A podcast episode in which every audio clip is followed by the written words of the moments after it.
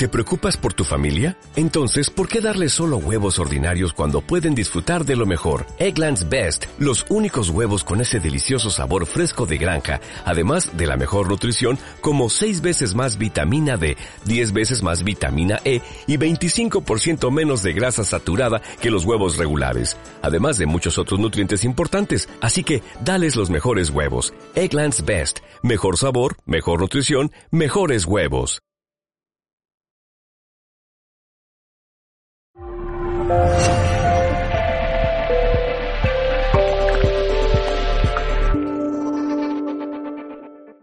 Entonces, ha surgido el tema del gluten. Habréis oído que, que, hay una dieta sin gluten, o la dieta anti-gluten, porque el gluten es lo que nos enferma y, y, nos estropea por dentro. Es una corriente que está cogiendo mucho cuerpo y la gente se hace vegetariana sin gluten. Pues bueno, vamos a trabajar un poquito el tema del gluten, que es importante. El gluten es un, el trigo es un grano que en el Mediterráneo, habéis visto que ya en Madagascar hace 100.000 años ya se usaban cereales con gluten, que es la avena, el centeno, la cebada, el grano que hay por el campo. O sea que no sabemos bien cuánto tiempo se lleva consumiendo. Hemos encontrado un pequeño dato de hace 100.000 años. Pero los primates, cuando salimos a comer eh, y hay hambrunas, nos comemos todo. O sea, que esos granos que están en el campo posiblemente hace 100.000, 200.000, 300.000 años que se están consumiendo, pero no entendemos restos ecológicos.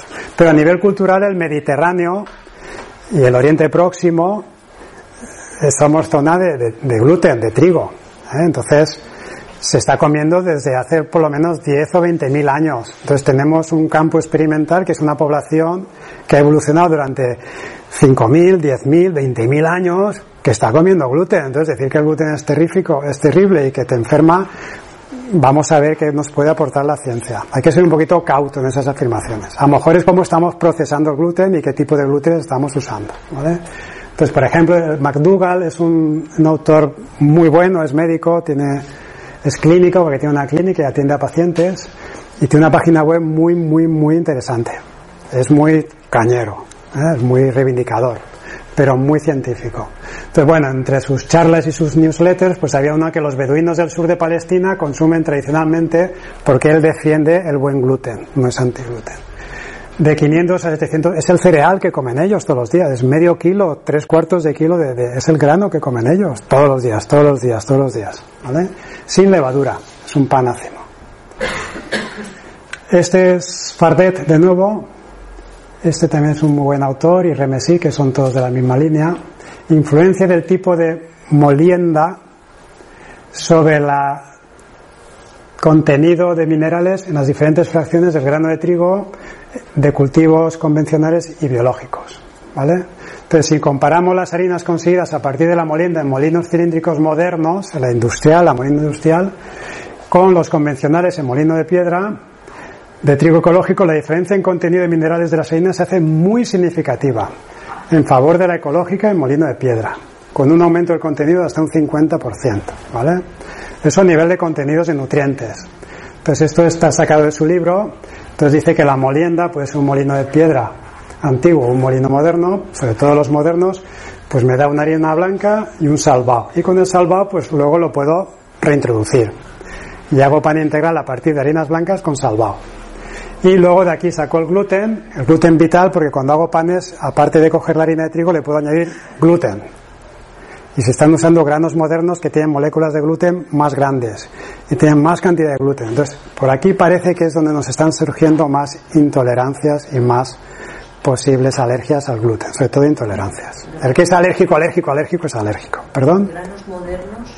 Sí, en granos modernos lo que la agricultura industrial busca granos que sean más grandes, su gluten sea, la cadena sea más grande, la espiga es más corta, si os fijáis son más cortas ahora para que la máquina cuando parta la parte mejor, está orientado a conseguir granos con más gluten y que dan más peso, con mucha química, claro.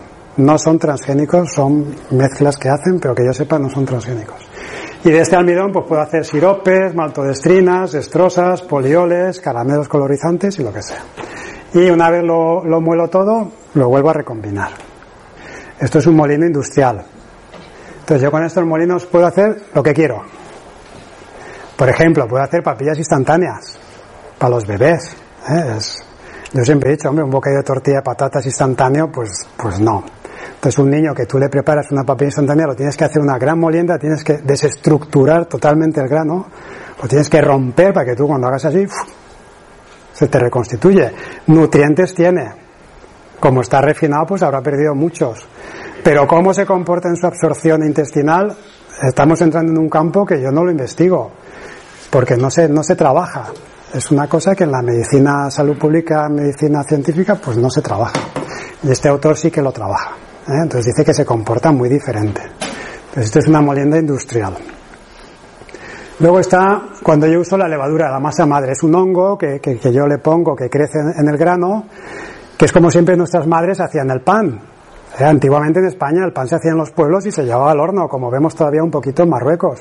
Entonces ellos molían la harina en el molino y la madre el día anterior cogía un, había guardado un trocito de masa, por eso se le llama la madre, y cogían harinas y lo mezclaban y aquello empezaba a fermentar, lo tapaban con un trapo para que estuviera un cierto calor y cuando se había hinchado al día siguiente o a dos días lo llevaban al horno y lo horneaban. Ese es un hongo, ¿eh? que es una levadura que rompe la molécula y me rompe los fitatos y me liberaliza las sustancias, me está preparando la digestión de ese. Irán trigos antiguos tradicionales que tenían glútenes más cortos, que se adaptan al terreno, se adaptan a los cambios climáticos, se adaptan a, a las características climáticas que me permite cosechas más con menos química y no se usaba química. Entonces, esto me favorece la biodisponibilidad. Entonces, esta levadura me acidifica el medio y me predispone a que yo pueda absorber mejor. Es un poquito como el yogur con respecto a la leche. Estoy preparándolo para la asimilación. Porque otra forma de comerme ese grano es cocerlo.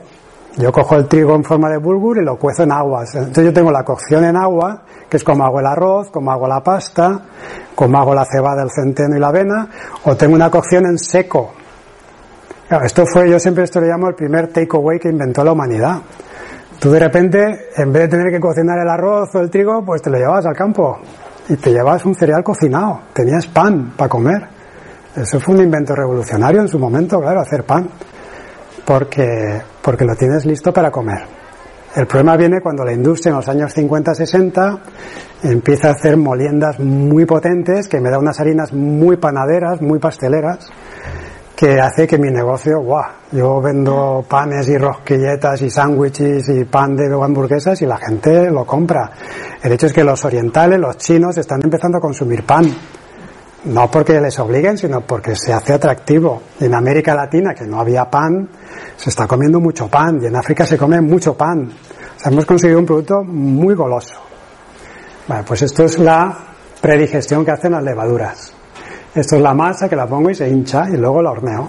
¿Eh? La víspera de hornear el pan, lo que hacemos es recrecer la masa madre y hornearla. Entonces hemos cogido el grano integral, lo muelo en molino de piedra porque entonces la biodisponibilidad se parece más a la molienda de mis dientes, mientras que la molienda industrial ya no. Ya se comporta a nivel absorción intestinal muy diferente. Y la predigiero con la masa madre, mientras que el pan industrial es una levadura química que no hace esto, y lo horneo.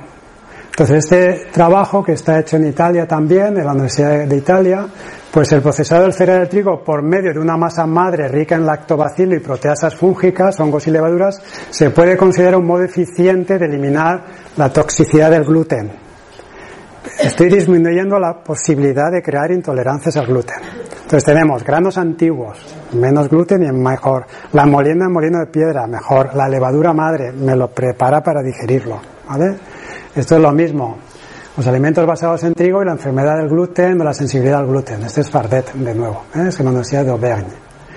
Y también habla de fraccionamiento, el refinamiento, pérdida de la capacidad antioxidante, pérdida de la fibra. Cuando yo cojo harina blanca y le añado el salvado, no se comporta igual en absoluto que si cojo el grano entero, lo muelo en molino de piedra y hago el pan. Se han hecho estudios que no se comportan igual. Sí que estoy metiendo fibra intestinal, pero esa estructura, esa sinergia ya no se da. Entonces estamos queriendo vender que es lo mismo, pero no es lo mismo. ¿eh? No tiene más bien nada que ver. Y esta proinflamación me puede favorecer, pues más o menos enfermedad celíaca, ¿vale?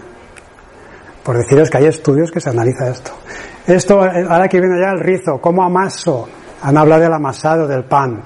Si yo hago un amasado tradicional, que lo hago a la mano, Resulta que luego el gluten, esta es la molécula, la M es, la S es el almidón y la M es el gluten, este es el gluten y ese es el almidón.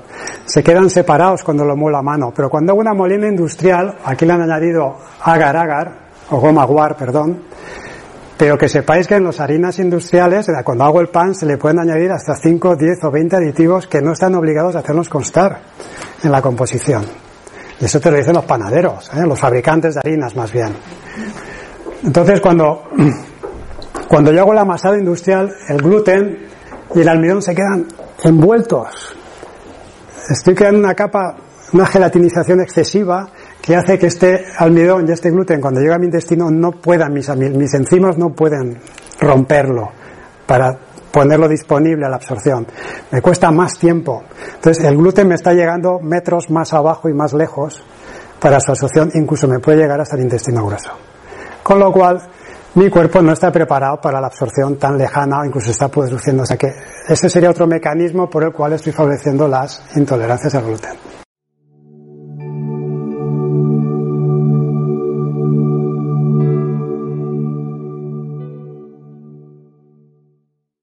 ¿No se merece tu familia lo mejor? Entonces, ¿por qué no los mejores huevos? Ahora, Egglands Best están disponibles en deliciosas opciones. Huevos clásicos, de gallina libre de jaula y orgánicos de Egglands, que ofrecen un sabor más delicioso y fresco de granja que le encantará a tu familia. En comparación con los huevos ordinarios, Egglands Best contiene la mejor nutrición como 6 veces más vitamina D, 10 veces más vitamina E y el doble de omega 3 y B12. Solo Egglands Best. Mejor sabor, mejor nutrición, mejores huevos. Visita egglandsbest.com para más información.